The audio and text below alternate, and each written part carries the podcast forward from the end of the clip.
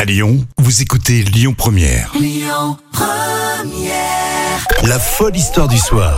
Rémi Bertolon, Jam Nevada.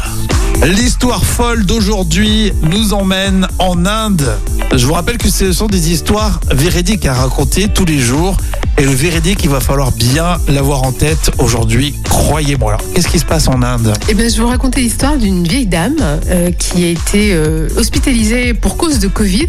La pauvre. En Et- Inde, oh, en- je fais une petite parenthèse, en Inde, c'est pas facile. Hein Oui, parce que là, ils ont recensé crise, euh, ouais. plus de 4500 décès euh, liés au coronavirus. Incroyable ça. Mmh. Et les proches de cette vieille dame, en fait, l'ont amenée à l'hôpital et ils pensaient, euh, voilà, ils cherchaient un lit Elle- disponible dans Elle était bien l'hôpital. malade, quoi. Oui, puis l'hôpital était surpeuplé hein, à cause de la pandémie. Et euh, la, la vieille dame est restée dans le véhicule. euh, euh, voilà. Elle et- attendait sa place. Elle a trouvé sa place, mais elle a perdu connaissance, elle a arrêté de bouger. Oh Et du coup, ses proches ont cru qu'elle était décédée. Et les médecins aussi, alors. Oui. Et donc, ils ont tout de suite euh, ramené le corps chez eux, donc à la famille. Et ils ont commencé à préparer euh, les rites de crémation. euh, Oui, en ils Inde, ont- ça va très vite en oui, plus. ça va hein. très vite. Et ils ont informé aussi le reste de la famille euh, que les rites funéraires bah, commençaient.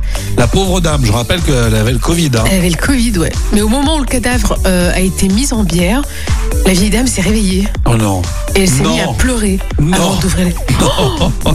C'est- C'est c'est terrible. Mais tu nous fais peur cet après-midi, là. Et du coup, ben, ses proches ont été choqués. Ils l'ont tout de suite immédiatement amenée à l'hôpital.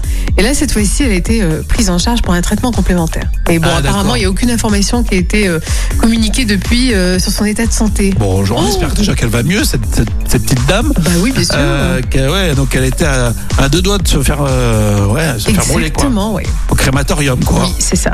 Ah, bon, enfin, peut-être pas de crématorium, en tout Oui, parce cas. qu'en Inde, c'est des bûchets qu'il faut en Euh, Inde. oui, je crois que c'est différent. Donc, Enfin euh, bref, elle a eu chaud. elle a eu. elle- Oh, joli. Oh, oh, oh, oh.